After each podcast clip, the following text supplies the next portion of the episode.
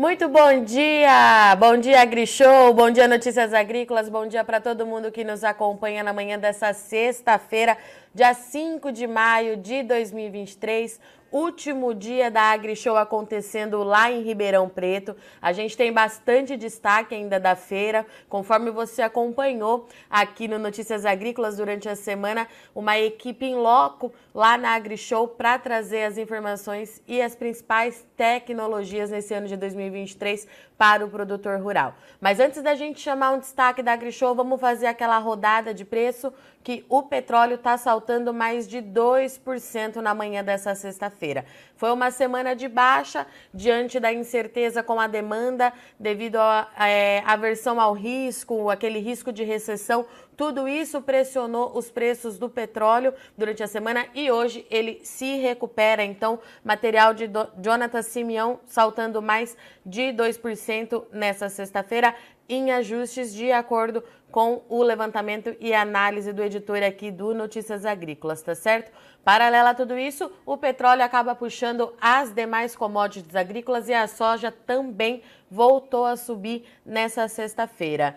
É, por volta das 9 horas, os futuros da soja subiu entre 3 e 10 pontos nos principais vencimentos. Julho cotado a 14,28 dólares por bucho e o agosto, e o agosto perdão, cotado a 13,66. As demais commodities também operando todo mundo com valorização o milho avançando 0,70%, o trigo 0,67% e o café subindo mais de 2% lá na bolsa em Nova York, tá certo? Essa é a abertura de mercado aqui no Notícias Agrícolas e agora a gente vai trazer então um destaque direto da AgriShow, uma entrevista com Antônio Junqueira, secretário de Agricultura do Estado de São Paulo.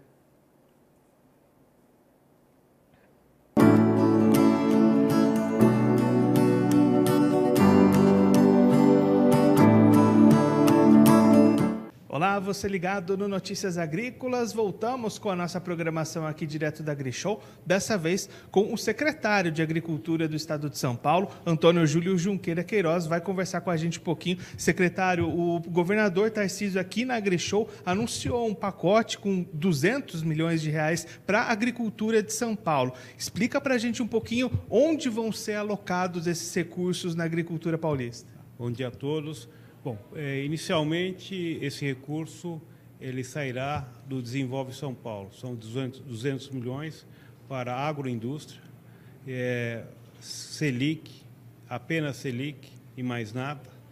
É, esse já foi anunciado. Semana que vem nós teremos um anúncio que vai englobar um maior recurso já visto dentro da Secretaria de Agricultura do Estado de São Paulo para privilegiar o maior e melhor negócio de São Paulo e que o governador se diz um grande admirador e quer fazer um projeto muito significativo para premiar os pequenos e médios produtores aqui do estado. Então, muita notícia nova, muita coisa boa vai acontecer nesses próximos dias. A gente sabe né, que a, o produtor às vezes fica necess, necessitando desses recursos para conseguir custear, fazer investimentos. Então é sempre bom receber essas notícias, né, secretário? Exatamente, bom para a secretaria, né? Porque é, eu, eu digo que aqui a secretaria é sempre das boas notícias. Né? Nós já lançamos também aqui o Prota Trator, colocamos já 50 milhões à disposição, com juros zero ao produtor.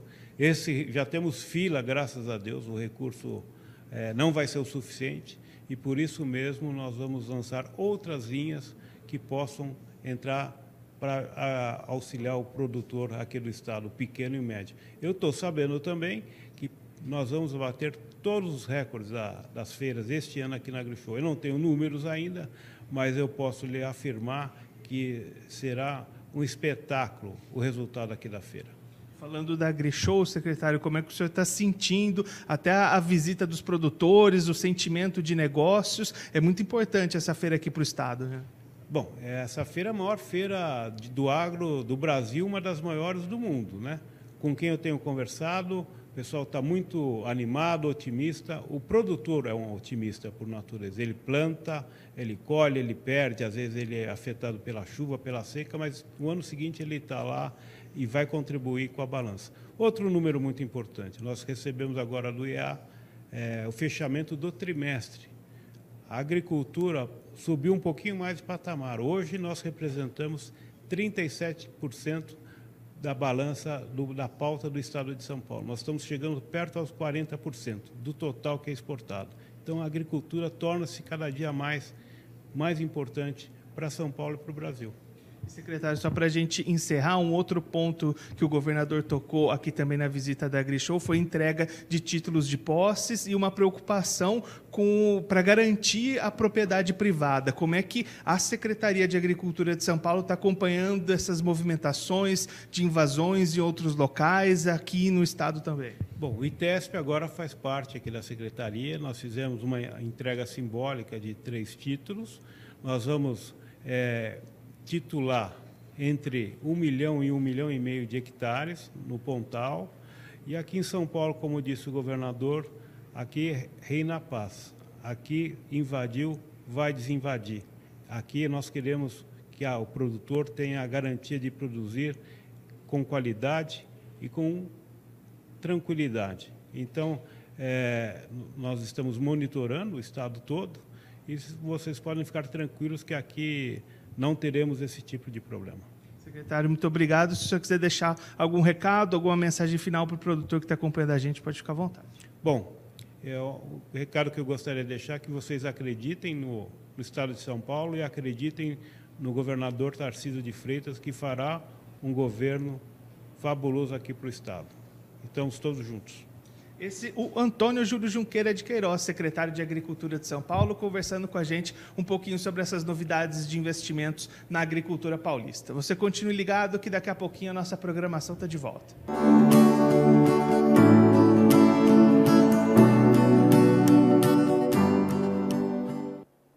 E agora a gente sai da AgriShow direto para o outro estúdio do Notícias Agrícolas, onde eu vou acionar aqui mais uma vez a jornalista Letícia Guimarães, que já está aqui com a gente conectado, certo, Letícia? Oi, Virgínia. Oi, pessoal que nos acompanha aqui pelo Bom Dia AgriShow, Bom Dia Agronegócio, Bom Dia Audiência do Notícias Agrícolas. Vocês me ouvem bem?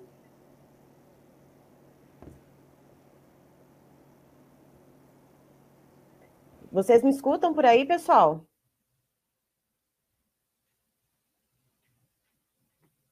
Internet tá travando, Letícia. Vamos... Não sei se foi só para aqui, para mim que travou, mas vamos reforçar então. Faz sua entrada de novo aqui com a gente. Olá, pessoal. Mais uma vez um bom dia para vocês. Bom dia a todo mundo que nos acompanha. Vocês estão me ouvindo agora? Tudo certo por aí? Estamos, estamos sim. Opa, aí sim, maravilha. Virgínia, você estava trazendo as informações a respeito do mercado de grãos. Uh, temos uma, uma informação aqui a respeito uh, do, do acordo de grãos né, da, entre Ucrânia e Rússia, né, aquele acordo de escoamento de grãos pelo Mar Negro. Essas Sim. informações que partem da Agência Internacional de Notícias Reuters. Uh, e o título é o seguinte: os embarques da Ucrânia desaceleram conforme o fim do acordo de grãos do Mar Negro se aproxima. Então, o que, que se tem aqui de dados? Né? Ah, sob esse acordo né, da Ucrânia poder escoar essa produção graneleira, então, para poder abastecer os seus países parceiros comerciais, a Ucrânia tem exportado cerca de 29,5 milhões de toneladas de produtos agrícolas, uh, incluindo cerca de 14,9 milhões de toneladas de milho e 8,1 milhões de toneladas de trigo. No entanto, segundo essas informações da Reuters, Uh, o número de navios que chegam para pegar essas cargas caiu nessa semana. Uh, cerca então de dois navios por dia chegando então aos portos ucranianos, contra uma média diária de três a quatro navios que vinha sendo registrado então nas últimas três semanas, isso segundo então dados que partem da Reuters. A gente uh, segue aguardando se esse acordo vai ser renovado ou não, já que a guerra entre Rússia e Ucrânia não terminou. Vamos lembrar que a Ucrânia é um grande fornecedor de grãos uh, para vários países do mundo, né? E isso acaba também resvalando na precificação nas bolsas de grãos, né, Virgínia? Muito bom. Letícia, e a gente estava em Ribeirão, trouxemos informações internacionais, então, de Rússia e Ucrânia, e sua parada agora é no Mato Grosso, que você vai assumir o Realidades da Safra, é isso? Exatamente, né? A gente pega esse gancho, né? Você trouxe os preços a respeito do mercado de grãos, fomos lá para Ribeirão, a gente volta falando uh, sobre essa questão internacional desse acordo entre Rússia e Ucrânia que envolve o mercado de grãos. E vamos falar sobre milho e soja lá diretamente de Ipiranga do Norte. Eu vou conversar com a Karine Souza, que é presidente do Sindicato Rural lá do município, e vai contar um pouquinho para a gente, então, sobre como que foi o, o, transcorrer da safra de soja por lá e como que está sendo o desenvolvimento do milho. Karine, você já está por aí? Já estou. Está me ouvindo? Opa, com certeza. Karine, seja muito bem-vinda aqui com a gente no Notícias Agrícolas, no Bom Dia Agri Show. E vamos contar um pouquinho, então, sobre como que está a situação por aí. Mas vamos começar sobre, falando sobre a soja, Karine. Eu queria saber como que foi o transcorrer, então, da cultura da soja aí em Ipiranga do Norte. Bem, a gente teve médias de, de colheita de soja, aproximadamente 62, 65 sacas de soja é, tudo transcorreu normalmente na época. É, o preço estava bom até meado, é, até março, né? E, e de, depois até a chuva transcorreu tudo bem. A colhe, é, plantio do milho foi esperado dentro da janela também. Certo. E aí, Karine, uh, com essa questão do preço que você trouxe, né, que você falou, uh, a questão da venda, né, já te, tinha produtores já com contratos fechados, Uh, como que ficou a questão da negociação? Ou o produtor só travou ali aquele mínimo para fazer o custeio? Então, é, os contratos foram todos cumpridos, né? E só que o produtor sempre tem, fica os últimos grãos para vender mais depois, ficar é, esperando um preço futuro melhor. Então, esse produtor que está com o soja ainda para vender, né? Aqui estamos com a soja em 105 reais a saca, está muito baixo. Então, a maioria dos produtores que travou na época ainda está para vender o grão. Certo. E aí, dessa maneira, agora, então, já que uh, esses grãos ainda não foram vendidos na sua totalidade, ou pelo menos uma boa parte deles, uh, como que fica a expectativa para o armazenamento, Karine, quando começar a colheita do milho? É, segundo informações que a gente tem aqui do município, soja, a soja ainda está dentro dos armazéns gerais. É, e está saindo lentamente. Então, ele está ainda dentro dos armazéns porque os produtores não, não estão vendendo. Até as trades estão ligando e estão querendo vender, eles estão querendo limpar. Porém, o produtor ainda está aguardando uma melhora do preço do soja. Certo. Aí, Karine, uh, essa, nesse aguardo, né? Agora a gente vira a chave e fala do, do desenvolvimento do milho. Como que a gente está, então, nesse estágio, já que você falou que foi plantado dentro da janela, esse milho ele está se desenvolvendo bem, o clima ele está contribuindo uh, para que esse milho tenha esse bom desenvolvimento? Então, é, semana passada a gente se reuniu com alguns nossos associados do sindicato de produtores e a gente não tem relato de nenhuma assim anomalia ou pouca cigarrinha. Então, está se desenvolvendo bem dentro do esperado. Só que tem variedades que têm um ciclo menor e outros com um ciclo um pouco maior. Talvez esse, esse milho plantado com um ciclo menor, talvez maior, talvez ele, ele sinta um pouco das chuvas. As chuvas aqui até dia 1 de maio choveu em alguns em alguns locais do município, né? E também tem aquele produtor que, que não, talvez não colocou tanto fertilizante na terra para o milho, né? Outros colocaram mais. Então, a nossa expectativa de média ainda tem que aguardar o final da colheita, que é final de julho, né? Para estar tá vendo qual que é a média geral de, de, de da colheita do milho. Certo. Uh, mas tem alguma pressão, assim, por pragas ou doenças? Esse milho, ele está ali uh, tendo, tendo, o produtor está tendo que fazer algum manejo, né, de maneira mais específica para alguma dessas, dessas questões, Karine, ou não? Está tudo correndo muito bonito aí, né? Tudo verdinho. Está tudo certo no momento, estão é, terminando as últimas aplicações de fungicidas, é, agora que o milho já está bem em estágio avançado de altura, então as, é, as, os defensivos e fungicidas são aplicados de avião já. Está tudo dentro do esperado. O nosso problema aqui é preço de soja e preço do milho, né? Que é, é que é a esperança do produtor rural. Certo. Não temos ainda a expectativa de produtividade para o milho nesta safrinha, mas só para a gente ter uma ideia, Karine, já que a gente sabe que está se desenvolvendo tudo bem até o momento, uh, quanto que foi a média de produtividade em sacas por hectare do milho na safrinha anterior, para a gente ter uma ideia, então, uh, do que esperar, né? Em 2022, a gente fechou a média aqui no município de 125, 130, 130 sacos de milho por hectare temos esse ano um problema que a gente tem um, uma defasagem de armazenamento de grãos aqui. Segundo a fonte do IMEA, que me passou aqui um levantamento, é, nosso município possui é, uma defasagem de um milhão de toneladas. Nesse último ano, vários produtores é, estão instalando em suas propriedades os armazéns. Isso até desafoga as trades. Porém, como eu já mencionei, o soja, a soja ainda está dentro dos armazéns gerais, das trades, e isso é, e, e para estar tá recebendo esse milho vai dificultar, vai dar fila, vai uhum. faltar caminhão nas lavouras. E aí, pensando nisso, Karine, né, nesse gargalo que é a questão do armazenamento, que é a questão logística, uh, o produtor ele vai optar pelo silo bag, uh, a gente sabe que a colheita vai então se estender, vai terminar lá então para julho, quando chegar lá em julho, o que, que o produtor já tem que estar tá preparado para fazer para não ficar com a maior quantidade do milho ali a céu aberto? A gente já está orientando os nossos associados que se equipem com o silo bag, porque até é, a gente teve informações que está difícil a compra. Estamos em maio, né? Provavelmente o silo bag vai ser utilizado fim de junho ou julho, mas está até difícil para estar tá comprando. As empresas que fabricam estão com alta demanda, né? Então a gente alerta os nossos associados e produtores rurais que, que se, se, se, se, se preparem para com silo bag, com locais para estar tá colocando esse milho em excesso.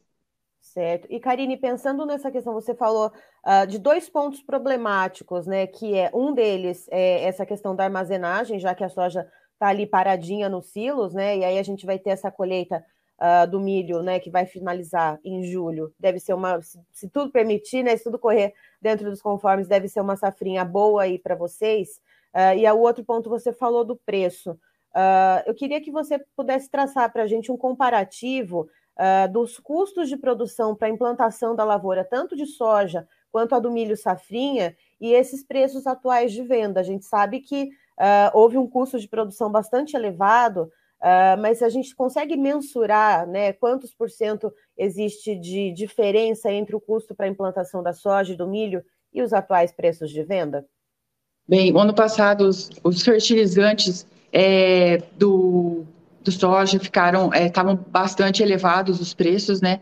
E com essa queda é, brusca do preço da soja, então não sei se vai fechar a conta aqui, não sei se vai fechar a conta, porque sim, foram feitos investimentos para estar tá colhendo com, com, uma expectativa de preço. Já agora, já baixou né, o preço da saca do soja, o milho também não é, não é o que está dentro do esperado.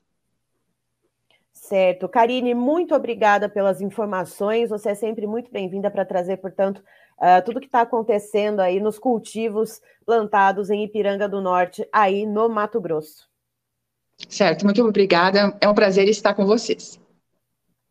Tá, então, pessoal, estivemos com a Karine Souza, que é presidente do Sindicato Rural de Ipiranga do Norte, trazendo as informações para a gente tanto da soja, né, que já foi colhida, só que está ali armazenada, portanto, nos silos, nas tradings uh, em Ipiranga do Norte, e como que está o transcorrer agora do cultivo do milho safrinha, e o que, que ela traz para a gente de dois pontos uh, chave dessas informações que estão, né, é, é, do que do está ocorrendo, né, da realidade de Ipiranga do Norte. A questão de preço baixo, tanto para a venda da soja quanto uh, para a comercialização do milho safrinha, e a questão do armazenamento. A respe... e, e um acaba atrapalhando o outro, por quê? Uh, a Karine explica para a gente que com essa queda brusca nos preços da soja, o produtor ele está sentado ali em cima do produto, não está vendendo. Esse produto, essa soja, ela está ali ocupando os espaços, né? Tanto nos silos das propriedades, quem tem né, o armazenamento nas propriedades ou nas tradings.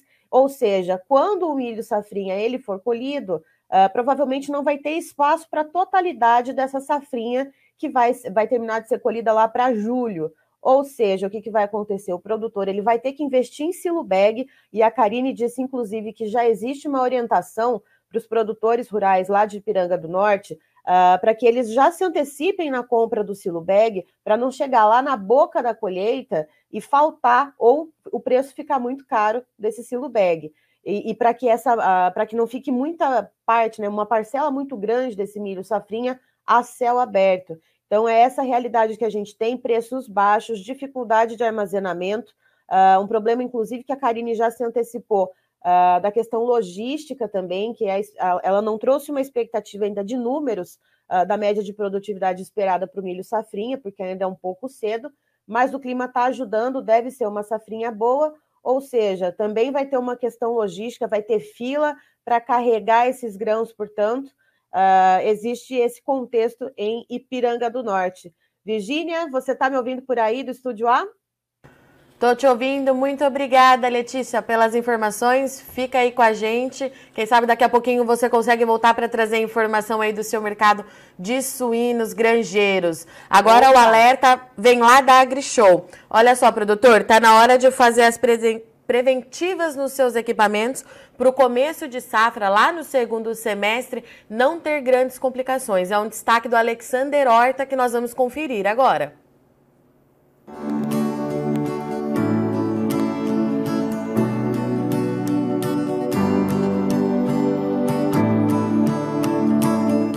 E os preparativos para a safra 23-24 já começaram. É isso mesmo. Você que está no campo, você que está no dia a dia da sua fazenda, sabe a importância já de começar a tomar as decisões, seja na escolha dos insumos, seja na manutenção dos equipamentos. E é sobre isso que a gente vai conversar agora com o Vinícius Carvalho, lá da Recha Agrícola, empresa especializada em peças, eh, justamente para é, entender, né, porque, Vinícius, esse momento é um momento importante para o produtor. Perfeito. A gente sabe, Alex, que a janela de plantio ela está cada vez mais curta. Então, quanto mais o nosso amigo produtor conseguir antecipar, melhor ele vai ter é, em tempo para olhar os pequenos detalhes que impactam na performance do maquinário e na sua produtividade. No caso de uma plantadeira, por exemplo, são muitos ajustes e muitas atenções ali com as peças, né? Exatamente. A gente brinca que a plantadeira é um dos, dos, dos implementos que mais tem detalhes a serem vistos. Então, quanto antes ele antecipar, ele vai conseguir se atentar a isso, desde de, das folgas dos seus carrinhos, até mesmo aos ajustes de vedações, porque a, sistema, a plantadeira ela tem o seu sistema pneumático e um sistema mal regulado ela influencia na caída da semente. Agora, o produtor deve estar se perguntando por que começar agora, Vinícius, já que temos pela frente quatro, cinco meses ainda para o início da safra. Boa, boa. Como eu disse anteriormente, a janela é, de plantio ela tem cada vez mais encurtado. Então, a gente tem clientes aí que tem uma alta demanda de terra a ser plantada, né? E os, o maquinário hoje em dia, ele faz serviço para uma quantidade de maquinário que antigamente se fazia com três a quatro máquinas, hoje ele tem uma. Então, quanto mais cedo ele antecipar a sua revisão, ele vai conseguir enxergar os mínimos detalhes a serem feitos. Então a gente indica para o cliente é, o quanto antes ele conseguir antecipar, melhor será para ele ter a melhor performance e garantir o maior rendimento do seu implemento, da, seu, da sua máquina na hora do uso. Você já deu algumas dicas aí do que, o produtor precisa olhar, mas vamos montar um passo a passo aqui para o produtor, principalmente para ele entender como é que faz esse processo de manutenção e quais os cuidados maiores que ele deve ter ali. Onde que eu começo? Onde que o produtor tem que ter o maior foco nesse é, início de, de manutenção? Ah, bacana, legal. A gente começa pelos componentes de alto desgaste, né? Parte de discos, cubos, raspadores, é, a parte de ponteiras, né? a parte ali da, da, da, das pipoqueiras, onde vai o, o, o, depósito de semente no solo e a gente passa passando por rolamentos, vedações, né? cabos. Aí no final a gente faz a parte elétrica, né? sensor, parte de sensoriamento e também a parte de, de, de, de vácuo da plantadeira, né? Parte de vácuo dela, o ajuste final, a caída perfeita da semente. Agora, se eu detecto a necessidade de trocar peças, o que, que eu tenho que ter em mente? Qual que é o cuidado ao buscar peças no mercado? Ótimo ponto. O mercado alternativo hoje ele dá bastante opção, né? Só que a gente sabe que a montadora ela exige uma especificação técnica ideal. E hoje a gente orienta sempre o nosso cliente a estar atento a isso, porque principalmente na área de plantadeira, a gente tem muitas situações aonde o fabricante exige uma especificação técnica de determinado produto, só que o mercado alternativo dá várias outras opções. Só que essas opções elas não atendem a essa especificação, acaba comprometendo o bom uso do equipamento, certo? Inclusive pode influenciar no seu resultado, na sua eficiência final. Totalmente, Alex. Isso influencia totalmente no resultado final, tá? Tanto na hora de você escolher, um exemplo, um disco, se você optar por uma opção onde a, a, a espessura do disco ela é menor, vai impactar na abertura do suco do solo, no depósito da semente. Se você escolher um sensor que não tem os componentes indicados pelo montador, ele vai te dar um problema na caída da semente. Então são N fatores que levam o produtor a, a, a seguir a especificação técnica do original. Ou seja, manutenção bem feita, com equipamentos ou com peças de qualidade, vai significar maior eficiência de plantio e lá na frente, dinheiro no bolso. Exatamente, Alex. Uma preventiva bem feita significa um retorno garantido. E quem não faz essa preventiva bem feita? Quem não faz essa preventiva bem feita corre o risco de não ter a produtividade almejada ideal. Tem, tem uma estatística que fala sobre isso, né? Se quando você faz ou quando você não faz uma manutenção adequada, você perde dinheiro? Exatamente. A gente tem estatísticas quando o cliente ele não opta pela preventiva, ele só atua na corretiva, ele reduz a vida, inclusive, do seu equipamento em 50%. Chega a reduzir a vida. Então, um equipamento aí que você teria, às vezes, para 10 ou mais anos, você reduz aí para 5 anos a vida útil. Pois é, portanto, atenção nesse momento, principalmente, é, de fazer a manutenção preventiva, mas atenção também na escolha da peça para utilizar no seu maquinário. Combinado? Dicas direto aqui da AgriShow 2023. Daqui a pouco a gente volta com mais informações e outros destaques. Continue com a gente.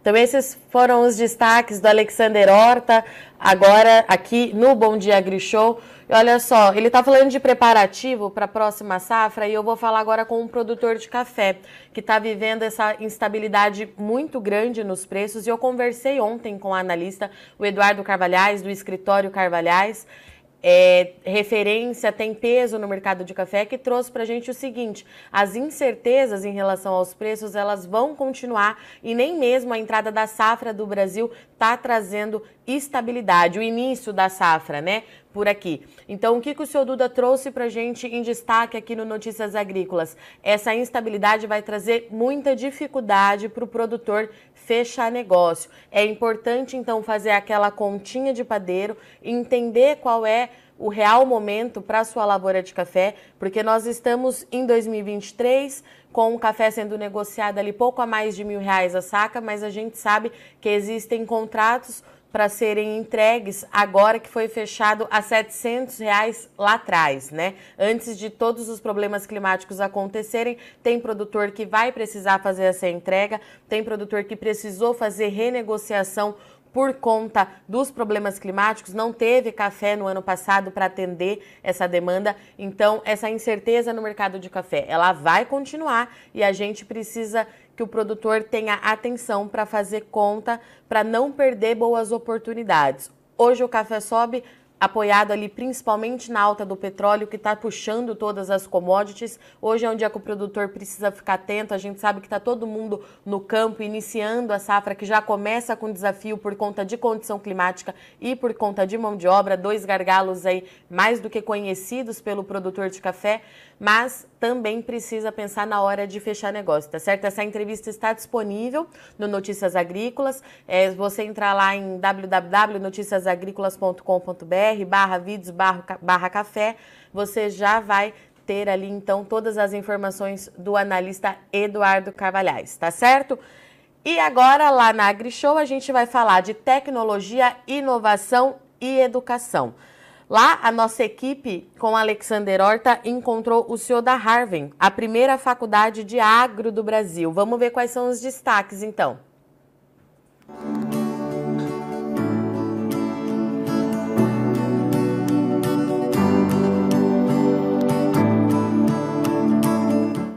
A AgriShow aqui em Ribeirão Preto tem tecnologia, tem inovação, tem tendência, mas aqui também se fala em educação. Educação relacionada ao agronegócio, educação para o agronegócio. Aqui comigo Roberto Fava, ele é CEO da Harvard. A Harvard é a nova universidade do agronegócio que está chegando aqui no Brasil. Conta mais essa história para gente, Fava. Alex, obrigado pela oportunidade de conversar com vocês, né, pelo canal. A Harvem é uma iniciativa da marca Strat Agribusiness, junto com o Grupo SEB, que é um dos maiores grupos educacionais do país, em construir uma faculdade, uma instituição de ensino superior totalmente dedicada ao agronegócio. Eu gosto de dizer que a Harvard Agribusiness School é do agro, para o agro, pelo agro, em prol do agro. Nós vamos ter um conjunto enorme de formações entregues das mais diferentes maneiras, nos programas em company, nas graduações, nos, nas pós-graduações, né? todas elas com a discussão dos desafios, das oportunidades vinculadas ao produtor e às empresas que geram essa cadeia de valor enorme que é a nossa agroindústria, o nosso agronegócio. Você está me dizendo então que é mais do que formação de engenheiros agrônomos ou tecnistas, é a formação de pessoas para o entendimento do agronegócio brasileiro? Sem dúvida, sem dúvida. Na verdade, a Harvard é uma faculdade de agronegócios e não uma faculdade de agronomia. Nós estamos os primeiros cursos no que vão os nossos primeiros cursos vão se iniciar em fevereiro de 2024. Nós vamos ter um curso de administração de empresas, um curso de engenharia de produção e um curso de direito. O que a Harvard vai trazer é a discussão desses temas de rentabilidade, sustentabilidade, produtividade, o ambiente institucional aplicado a esse setor que representa um quarto do Brasil. O que nós vamos trazer é uma discussão qualificada sobre como avançar no agro, mas não, não só né, vinculado aos aspectos da produção. Isso envolve o produtor, mas envolve todos os agentes. É, pensando então na forma de atuação da Harvey, é uma necessidade, vocês estão atendendo a uma demanda do mercado, enfim, como é que surgiu essa ideia da Harvey? Ah, essa ideia, eu gosto muito da frase, né, que quem manda é a demanda, como diria o Marcos Fava, né? A, a Harvey, é, ela está diretamente relacionada a uma demanda do agronegócio. Nós estamos aqui na principal feira de tecnologia, né, de produção a, a, do Brasil, de tecnologia agrícola, e a gente vê a tecnologia avançando numa velocidade assustadora. Mas e as pessoas? E o desenvolvimento das pessoas, seja para usar esses equipamentos, ou seja, para tomar a decisão com a informação que esses equipamentos estão gerando. A balança não está equilibrada. Nós precisamos ter um ensino, ensino aplicado, um ensino moderno, um ensino global, que permita com que quem está se desenvolvendo use essa tecnologia como uma alavanca de negócios, uma alavanca nas suas carreiras, uma alavanca na produção. E é isso que a gente quer fazer na Harvard. A gente quer ser este equilíbrio. Nosso objetivo é fazer uma, uma faculdade, uma instituição conectada com o mercado. Nós vamos andar de braços dados com o mercado. E a educação é fundamental para esse processo, então. A educação é a mola propulsora, é o que alavanca a vida das pessoas.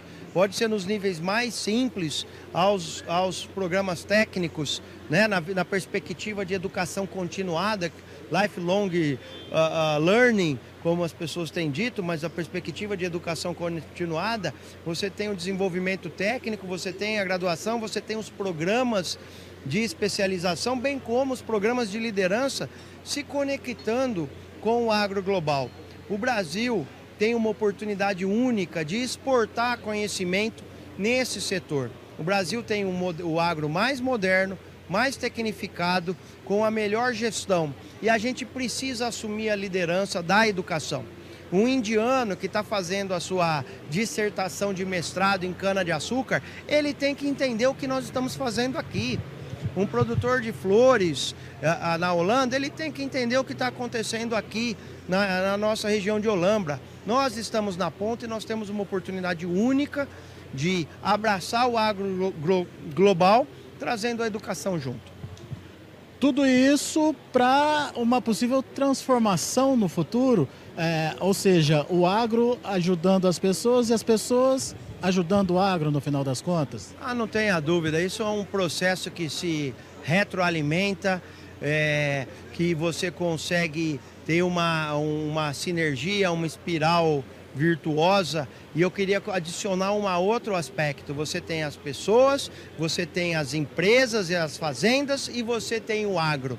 Nós, na Harvard, acreditamos que o agro move o Brasil, que as organizações movem o agro, as cadeias produtivas e quem move as organizações são as pessoas. Então a gente atua nas pessoas para aumentar, melhorar a nossa atuação como país. É isso que a gente quer fazer na Harvard Agribusiness School.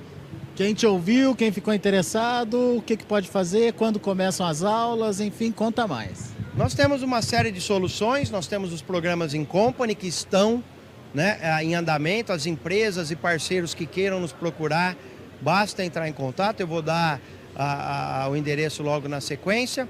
Os programas de graduação e pós-graduação iniciam em fevereiro de 2024 nós vamos ter o processo seletivo entre setembro e outubro deste ano, né? Bem como as missões, plataformas digitais que a gente vai colocar no ar. Para falar conosco, o melhor caminho é entrar no website harvenschool.com e lá você vai ter todas as informações dos nossos programas, bem como os contatos direcionados para os programas em company, para as graduações, para as especializações e aí a gente começa a interação customizada com todo mundo que queira estar tá nessa rede de conhecimento, de crescimento da Harvard Agribusiness School. Olha aqui como é que se escreve Harvard, está na camisa dele, H-A-R-V-E-N. Posso te contar da onde vem o nome Harvard? Da onde? Existem dois momentos muito importantes na agricultura, felizes na agricultura: o plantio e a colheita. O plantio é a esperança, a colheita é a satisfação de um trabalho bem, bem feito. Harvard vem de Harvest e ensino, Harvest and Environment, Harvest and Energy, Harvard, Harvest Negócios, vem de Heaven, Harvard Agribusiness School.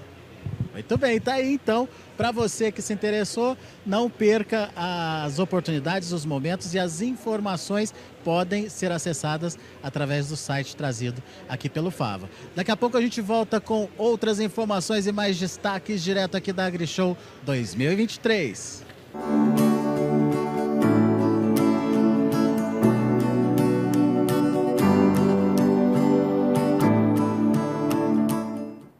É isso aí, então, informação da maior feira de máquinas agrícolas, a AgriShow, falando também de educação, inovação e tecnologia.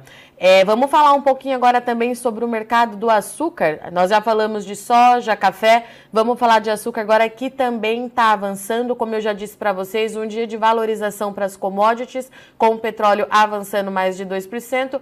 E o mercado do petróleo está muito ligado ali ao mercado do açúcar, do sucro energético. É claro que o açúcar também sobe. De acordo com informações, então, de Jonathan Simeão, nosso especialista em sucro energético aqui no Notícias Agrícolas, os contratos lá em Nova York avançando mais de 1%, em Londres subindo aí pouco mais de 0,64% nesse momento, tá certo? O Jonatas diz o seguinte: os temores com a oferta continuam dando suporte aos preços do açúcar nessa reta final de semana com produção menor do que esperado em importantes origens, como por exemplo na Índia, Tailândia, China e União Europeia. De acordo com o levantamento do Jonatas, nem mesmo os dados da consultoria Datagro, divulgado recentemente, que prevê um potencial aí de uma safra positiva no centro-sul do Brasil, tem ajustado esses preços. Vale lembrar que os dados da Datagro indicam aí safra 23-24 em 38,3 milhões de toneladas. Isso representa um salto de 13,6%. Então, esse é mais um mercado, mais uma commodity agrícola que sobe nessa sexta-feira, dia 5 de maio de 2023. Já já a gente vai ter previsão do tempo aqui no Bom Dia Agri Show, junto com o Mamedes, lá do Instituto Nacional de Meteorologia. Mas antes disso, eu vou trazer a Letícia, porque a Letícia tem informação nova sobre o mercado de suínos independentes também. É isso, Letícia? Exatamente, Virgínia. Todo mundo me ouvindo por aí? Tudo certo, vamos lá. O que, que você me traz de novidade? Só um minutinho antes, eu queria só registrar a presença do pessoal que está acompanhando a gente aqui claro. nos comentários. Ó, Fernando Diel. Fernando Diel bate cartão aqui com a gente no Bom Dia, hein? Bom dia de Juiz, segue a chuva. Acumulado já deu 100 milímetros lá na propriedade dele desde domingo até agora. Ó, a Jovina Rodrigues aqui com a gente também. Carlos Braga e Silva, bom dia. Qual o valor da saca de soja e de milho? Ô, Carlos, eu até comentei aqui com você. Uh, me passa a tua região, né? Se você tiver a sua região, a gente consegue dar uma, uma precificação um pouco mais próxima de onde você está. Uh, temos aqui também o Wento Campos. Bom dia a todos. Rica Agronegócios. Bom dia. Agora, então, agora sim, vamos falar disso no Cultura Independente. Uh, na quinta-feira, todo mundo que está acostumado aqui a acompanhar Notícias Agrícolas, se você não está, agora fique sabendo. A gente tem uma rodada de preços pelo mercado da sinocultura independente nas principais praças que negociam o animal nessa modalidade.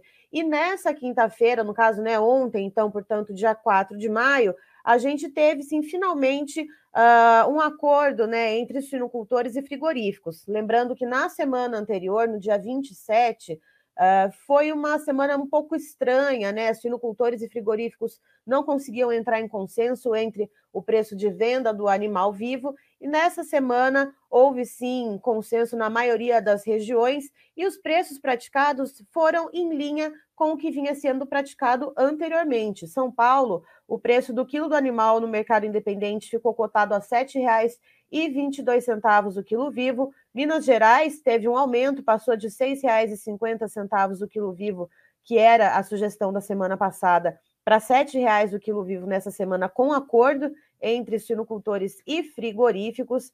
Santa Catarina teve uma tímida alta, passou de R$ 6,42, perdão, para R$ 6,45 o quilo vivo nessa semana. A exceção foi o Paraná, que registrou uma queda no acumulado da semana de 2,97%, fechando com o preço de R$ 6,00 o quilo vivo. E mais uma informação a respeito da suinocultura, quando a gente olha para os nossos exportadores, a China, obviamente, é o maior parceiro comercial, é o que leva a maior parte da, da carne suína que é exportada pelo Brasil. E o que está acontecendo por lá, Virginia e todo mundo que nos acompanha? Uh, os preços da carne suína na China eles vêm caindo já tem algum tempo. Vale lembrar que no final do ano passado, alguns casos de peste suína africana voltaram a ser detectados lá na China, não naquela proporção que a gente viu desde 2018, 2019, mas os produtores que haviam reinvestido, portanto, na atividade da suinocultura mais tecnificada, mais profissionalizada, com medo, portanto, de perder esses animais para a doença, que não tem, é, é, assim, quando ela é detectada, você tem que exterminar os animais. Então, com medo dessa perda para a doença, o que, que os suinocultores fizeram? Começaram a mandar esses animais para a granja, para o abate. Né? E isso causou uma enxurrada, portanto, no mercado chinês de carne suína produzida localmente. E agora, o que, que a gente tem de informações que também partem da agência Reuters Internacional? Essas informações são de que uh, os planejadores estatais lá da China, a China ela tem um estoque de alimentos para garantir a segurança alimentar do país, e um estoque também de carne suína congelada. Uh, então, a China ela deve fazer uma aquisição das carnes no próprio país para esses estoques uh, de carne suína congelada estatais, para poder modular esses preços. Né? Lembrando, então, como esses preços estão muito baixos, isso acaba prejudicando também o suinocultor. Então, numa tentativa de acabar modulando esse mercado, o próprio Estado chinês faz essa aquisição para colocar nesses estoques que são liberados também, né? São, são feitas compras e liberações desses estoques ao passo para poder modular esse mercado, Virgínia. E Letícia, me fala uma coisa, a gente sabe, você traz isso toda semana aqui no Notícias Agrícolas, que no ano passado a gente teve uma crise muito forte para o setor, né, para a suinocultura, teve aqueles episódios de produtores até é, se desfazendo de alguns animais, enfim. E era estimado, eu lembro uhum. que no uhum. final do ano, no seu especial, era estimado pelo menos uma recuperação agora em 2023. Não muito significativa, mas era esperado uma população mais capitalizada, as coisas entrando no eixo. Isso está acontecendo de fato? Pois é, Virginia, é, não, uma crise não foi só no ano passado, né? Eu que acompanho diretamente ali o mercado, é, a gente vai fazendo as contas, são cerca de 27 meses, né? São dois anos a mais, né? Uh, dois anos e um pouquinho mais de crise na suinocultura brasileira, e isso vem muito pressionado pelos custos de produção. Vamos lembrar que no ano passado a gente teve milho e soja, que são os componentes básicos nas rações, e aí não só de suínos, quando a gente fala de aves também, avicultura de postura e avicultura de corte, uh, foi uma pressão generalizada nos custos de produção. O suinocultor que é integrado, ou seja, aquele que é ligado a uma cooperativa, que é ligado a uma agroindústria, uh, ele já não sente tanto essa pressão pelos custos de produção, uh, porque a ração ela já vem da agroindústria. Mas o suinocultor independente, esse sim, ele que tem que se responsabilizar pela compra dos insumos para produzir as rações, esse no ano passado foi uma sangria, foi uma pressão extremamente forte Pois é, os preços de venda do animal não acompanhavam, mesmo que tivesse alguma alta, eles não acompanhavam o percentual de alta nos custos de produção, ou seja, estava sempre ali uma diferença, uma defasagem uh, no preço de venda dos suínos. Nesse começo de ano, a gente começou novamente com essa defasagem. Agora a gente vê os custos de produção uh, diminuindo um pouco, mas o que, que acontece, só para posicionar o pessoal que está nos acompanhando? A suinicultura é uma atividade de ciclo longo, então os animais que estão sendo abatidos, estão sendo vendidos agora, né, ou indo para abate, são aqueles animais que comeram milho e farelo de soja super caros no ano passado. Ou seja, estão sendo vendidos a um preço agora, mas que também não condiz com o alimento que eles receberam no ano passado. Esse preço, esse custo de produção mais baixo que a gente vê nesse momento, tanto para suínos quanto para aves, como eu comentei, né, que se alimentam à base da ração ali, essencialmente milho e farelo de soja, uh, esse custo de, de produção mais baixo ele vai se refletir num alívio um pouco mais palpável ao produtor mais lá na frente. No caso das aves, nem tanto, porque a gente sabe que a avicultura é um ciclo um pouco mais curto, a gente deve ver esses reflexos um pouco mais perto, mas para a suinocultura, a gente deve ver isso mais lá para frente, ou seja, uh, esses preços que estão sendo, né, o preço de venda nesse momento agora, a gente não consegue comparar muito, bater muito isso com os custos de produção mais baixos que a gente vê agora nesse momento, Virgínia.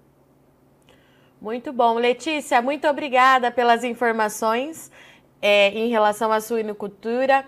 É, agora a gente vai entrar com uma MEDS. Lembrando, né, Letícia? Quem quiser mandar pergunta de previsão do tempo, Opa. como é que ficam as condições climáticas, a hora é agora. A Letícia continua aqui com a gente, acompanhando aqui no meu estúdio de lado, do lado. E agora eu vou entrar com o Mamedes Luiz Melo, meteorologista do Instituto Nacional de Meteorologia. Já está me ouvindo, Mamedes? Sim, Virgínia, já te ouço perfeitamente. Podemos ir ao assunto sem problema nenhum. Muito bom dia, então, Mamedes, para você e para todo o seu time. E aquela pergunta que eu te fiz no início da semana: como é que ficam as condições para quem está lá na AgriShow, Mamedes? Muito quente ainda? Muito quente, Virgínia. Praticamente o sol vai aparecer de, de ponta a ponta. É, não, infelizmente, a, ou felizmente, né, a, a umidade nas horas mais quentes ela fica somente em torno de 30% mas a temperatura ali em Ribeirão ela vai ter uma variação entre 17 e 18 na madrugada, até mesmo aí em torno de uns 30 a 32 graus ao longo de toda a semana, ou o final de semana, até mesmo bom pedaço da semana que vem. Eu mostro isso, Virginia, aqui, ó, Ribeirão Preto está mais ou menos nessa fase, nessa faixa aqui da, da imagem de satélite, isso aqui já é de hoje, tá? Então a gente observa que praticamente não tem nebulosidade nenhuma, isso aqui é uma imagem do infravermelho, então essa parte mais escura, ela é, significa ausência de nuvens, né? E a do centro aqui já é a umidade. Então, a gente observa que a umidade, isso aqui é em torno de 700 a 500 é, HPA, que é em torno de 3 km a 5 km de altura, e a gente observa que o modelo não indica um chuva tão cedo ali para Ribeirão, somente ali para o dia 10, dia 11, é, Virginia, que poderá ter uma chuva meio que isolada ali para Ribeirão, mas ainda a chuva é bem pontual. Mamedes, condições dentro do que é esperado para essa época do ano, né? Não tem nada assim de anormal acontecendo. Isso, Virginia. O que eu posso dizer é que normalmente nesse período, né, a, essa chuva na parte central do Brasil, pegando até mesmo aí é, parte do sudeste, essa massa de ar seca ela começa a se formar e ela fica tipo um bloqueio, né? Então a chuva não passa por aí com frequência, ela passa mais pelo litoral e vão, vamos dizer assim, se deslocando para o litoral, vão embora essas chuvas. Né? Então, vamos dizer assim, o cenário que, que se apresenta agora está dentro, sim, da normalidade da estação de outono. E Mamedes, na segunda-feira você falou da umidade do ar também ficando ali na casa dos 30%, o que não é o ideal ou o mais confortável para quem está fazendo uma feira, né, Mamedes? Deve continuar assim? Sim, Virginia, olha só, eu estou mostrando aqui esse mapa, da, da esquerda aqui é a temperatura, né, da direita a umidade. Então, se a gente colocar a umidade aqui nas horas mais quentes, repare que ela fica aqui em, em torno de, de 30, eu diria de 30 a 40%, né, um pouquinho, um pouquinho mais acima disso, mas ela se mantém, porque a temperatura se mantém elevada, né, isso para o sábado, agora para o domingo, né, domingo à tarde, então dá uma vamos dizer assim, não se vê assim grandes mudanças para esses dias. Agora, para o início da semana que vem, eu não sei até quando vai a feira, mas para o início da semana que vem poderemos ter esse assim, pico de umidade abaixo, assim, ligeiramente abaixo dos 30%, viu, Virginia? Perfeito. Mamedes, vamos então agora dar sequência à nossa previsão? Quais são os destaques aí que você separou para a gente hoje, meu amigo? Pois não, Virginia, é, é, sempre bom mostrar né, o cenário de que aconteceu Sim. ao longo da semana e o que está acontecendo hoje, né?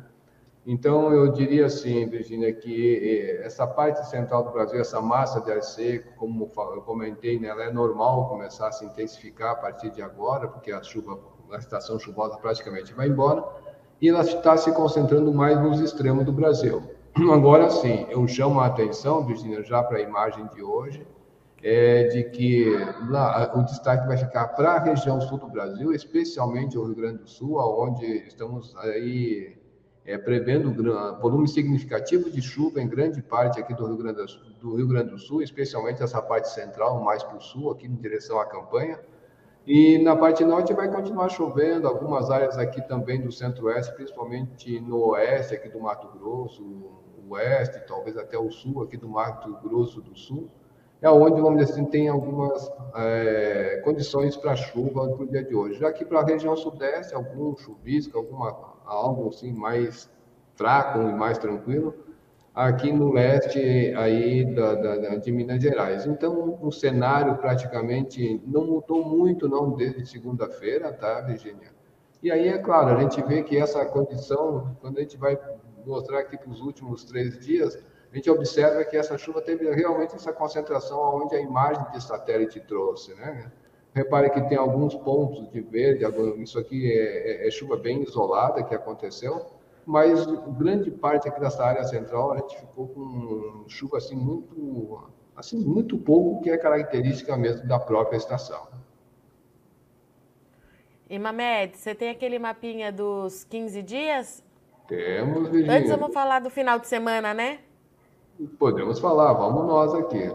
Bom, final de semana eu diria que chuvoso, é, não tem como escapar é, a, a, região sul do Brasil, especialmente o Rio Grande do Sul, tá?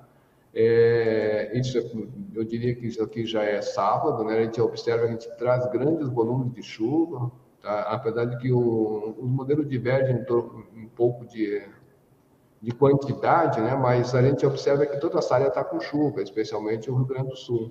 E no domingo também, é, dizer assim, essa área tem uma persistência, como a gente viu na imagem de satélite, né, Virginia? Essa persistência de todo esse sistema é, se deslocando em direção à região sul, principalmente no Rio Grande do Sul. Então, isso vai realmente ter uma condição de levar chuva pelo menos até segunda-feira, acredito que isso aqui ainda vai continuar É claro que o maior volume se espera entre, vamos dizer assim, entre hoje, pelo menos até domingo, alguma coisa ainda pode acontecer mais intensa. Aí esse tá, era isso. Deixa eu só te fazer uma pergunta, Mamedes. Era isso que eu ia te perguntar. Pela imagem que você está mostrando aqui para a gente dos mapas, é bastante água, né? A gente pode ter algum tipo de transtorno? Pode, Virgínia, pode. Tanto tá. o IMET já, já emitiu um aviso vermelho, né, um aviso extremo, de acumulado significativo. Isso aí sim. Quando a gente emite eh, esse aviso vermelho, que é extremo, ele, tá, ele envolve tanto a parte material e também aí física. Então, pode levar, sim, algum transtorno de uma maneira geral para toda a população que mora nessas áreas. Não quer dizer que vai chover em todo o Rio Grande do Sul, mas sempre tem umas áreas onde a captação dessa chuva é muito maior e que pode levar esse transtorno, tá, Virginia? Perfeito, Mamedes. E se olhar aqui como os 15 dias que você pediu, né? A gente, ele teve sim uma mudança de segunda-feira é, para hoje, mas é, essa área permanece com pouca chuva. A gente via, que, desculpa, que tinha uma chuva já sendo prevista para essa área, pegando a nossa parte central, São Paulo, em direção aqui à Bahia. Na verdade, vai, vai acontecer essa chuva, né? mas ela vai ser uma coisa muito rápida e vai se tende né, a se concentrar mais nessa área aqui da Bahia, quando a gente vê que esse, esses vamos dizer assim, ciclone essa tropical que vai se formar, como a gente viu nesses mapas, que bem, bem característico, né? Ele vai ter essa migração em direção ao oceano e vai concentrar essa chuva mais nessas áreas. Então, acredito que o pessoal da Bahia que vai ser mais assim, mais contemplado com essas chuvas. Parte aqui da, da, da de Minas também vai ser contemplado, mas vai ser uma chuva mais rápida. E como a gente vê, se concentrando mais nos extremos, até mesmo o sul vai dar uma, uma leve trégua na chuva a partir da segunda quinzena aí, é, de maio para essa parte centro-sul do Brasil. Mamedes, me chama muita atenção porque na segunda-feira, pelo menos até ali quarta-feira, esse mesmo mapa é, que você está mostrando é, do NOAA indicava bastante chuva até ali em área do café. É, mudou, né? Completamente. É, ele deu uma mudada, mas se a gente for acompanhando tá. o Virginia aqui dia a dia, a gente vai ver, principalmente pelo modelo americano, né? É, deixa eu buscar aqui tudo junto. Então a gente vai ver que essa chuva vai se concentrar mais, é claro, não aqui no sudeste, né? Mas sim, ela vai fazer chuva, vai, mas vai levar essa concentração de maiores volumes para essas áreas aí do nordeste de Minas em direção à, à Bahia. Então eu vou mostrando aqui, você vai ver que eu, continuo aqui pelo, pelo GFS, né? Então a gente vê que tem assim algumas chuvas maiores, mas realmente houve essa mudança bem, bem grande, né? Em termos de segunda-feira para cá. Mamedes, como é que chama esse período de transição que vocês falam, mesmo que acaba tendo algumas divergências entre os modelos? Tem uma explicação para isso, né? É, na verdade, quando tem essa mudança, né, Virginia, é, os modelos não têm essa sensibilidade dessa mudança tá. logo assim, que da coisa quando acontece. É a mesma coisa que no verão. Muitas vezes, dependendo a grade com que está, esse modelo, no caso, o Cosmo tem uma, uma grade de 7 por 7 quilômetros, já o GFS, não, ele tem uma grade maior, ele tem uma grade de 100 por 100 km. Então, a quantidade de estação que tiver dentro desse quadradinho de 100 por 100 km, ele não vai ser tão sensível quanto de 7 km, né? porque, quando assim, se tiver mais estações ali dentro, é, desse quadradinho, a interpolação e, e, e, a, e o prognóstico desse modelo, com certeza, vai ser melhor. Então, vamos dizer assim, essa sensibilidade, mesmo tendo essa grade menor, ainda não é vista pelo modelo quando tem essa mudança muito brusca. Perfeito. Mamedes, eu vou te passar aqui o relato do Fernando Diel.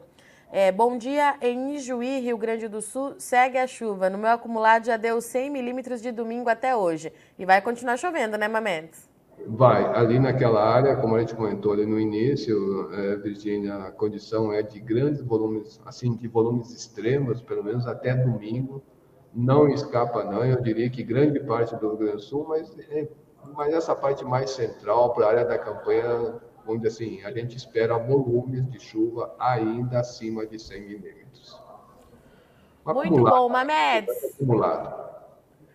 Muito obrigada mais uma vez pela sua disponibilidade, parceria do IMET aqui junto ao Notícias Agrícolas. Um bom final de semana para você e eu te espero na segunda. Perfeito, Virginia. Um grande abraço, um ótimo final de semana a todos. E para você que está nos acompanhando aqui no Bom Dia AgriShow, que nos fez companhia durante toda essa semana especial da AgriShow acontecendo em Ribeirão Preto, não esquece que todos esses conteúdos continuam disponíveis no site no Notícias Agrícolas. A gente tem uma página especial da AgriShow onde você consegue ali é, verificar e assistir de novo os principais destaques quando a gente fala em tecnologia, oportunidade, é, sustentabilidade, tem um material muito grande, muito robusto de tudo que aconteceu na AgriShow e a programação continua nessa sexta-feira. Lembrando que também tem muita coisa nas nossas mídias sociais, não esquece de ir lá no Instagram, arroba Notícias Agrícolas, que a nossa equipe fez um material muito completo para você ser o produtor mais bem informado do Brasil. Bom, dito isso, eu agradeço muito o Sol de Companhia, muito obrigada para, para a Letícia, que me acompanhou aqui mais uma vez na bancada do Bom Dia Agri Show. Segunda-feira a gente está de volta e você continue ligado no Notícias Agrícolas, porque a sexta-feira está só começando.